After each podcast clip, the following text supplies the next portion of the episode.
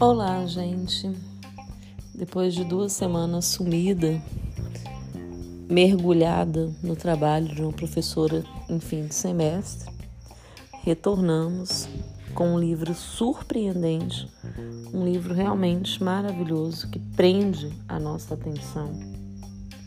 Na realidade, ele dá aquela disparada mesmo no coração de tão surpreendente que é. é o seu desenrolar, né? Mas enfim.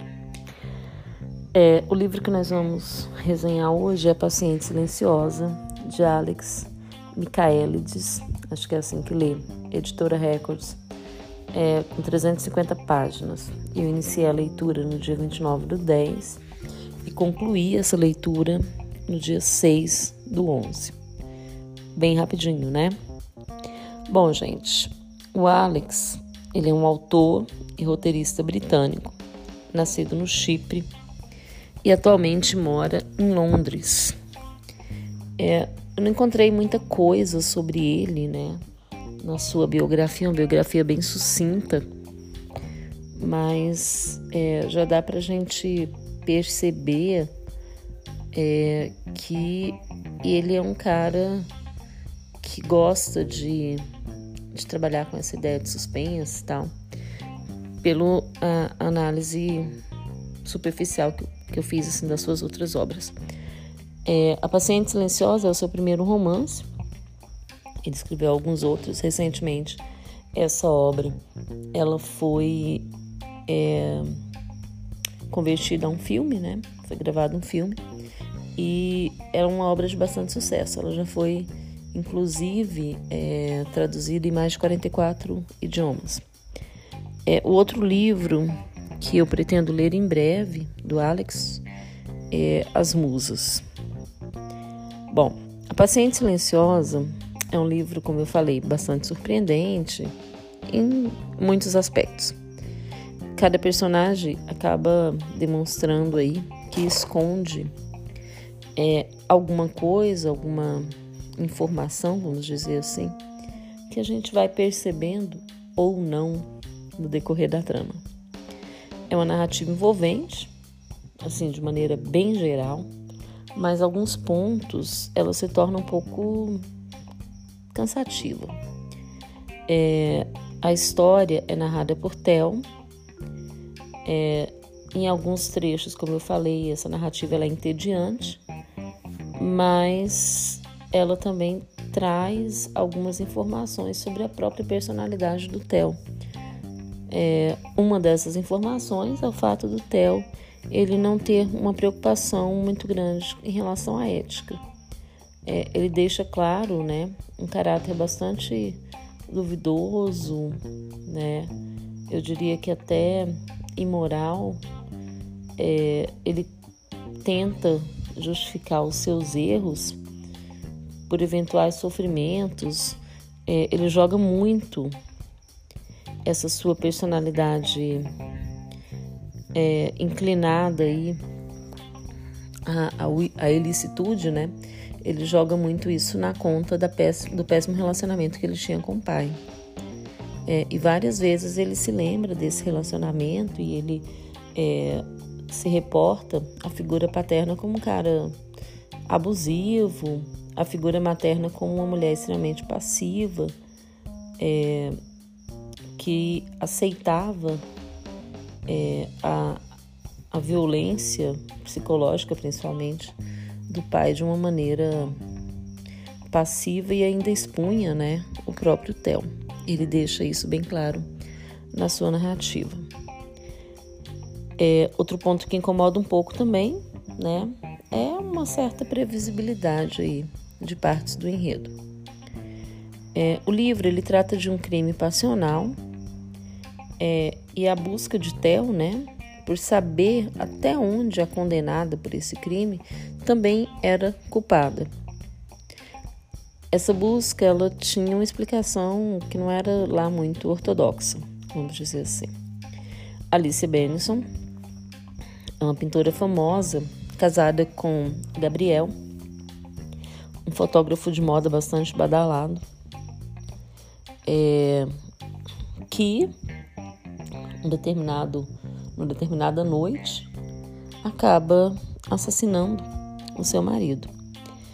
É, Gabriel então é morto por cinco tiros por Alice, grande parte desses tiros no rosto, que já caracteriza aí crime de ódio, né, o crime passional e tal. É, desde o crime, a Alicia está no mais absoluto silêncio, razão pela qual ela é mantida em um hospital psiquiátrico.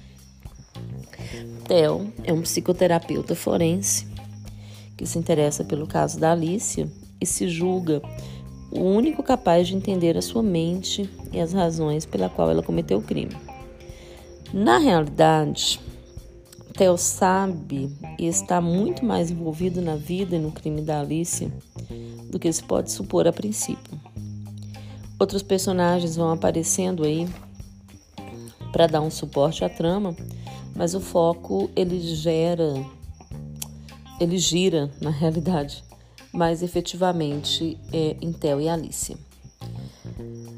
A forma como a trama vai sendo construída é, um, é bastante envolvente na maioria dos pontos.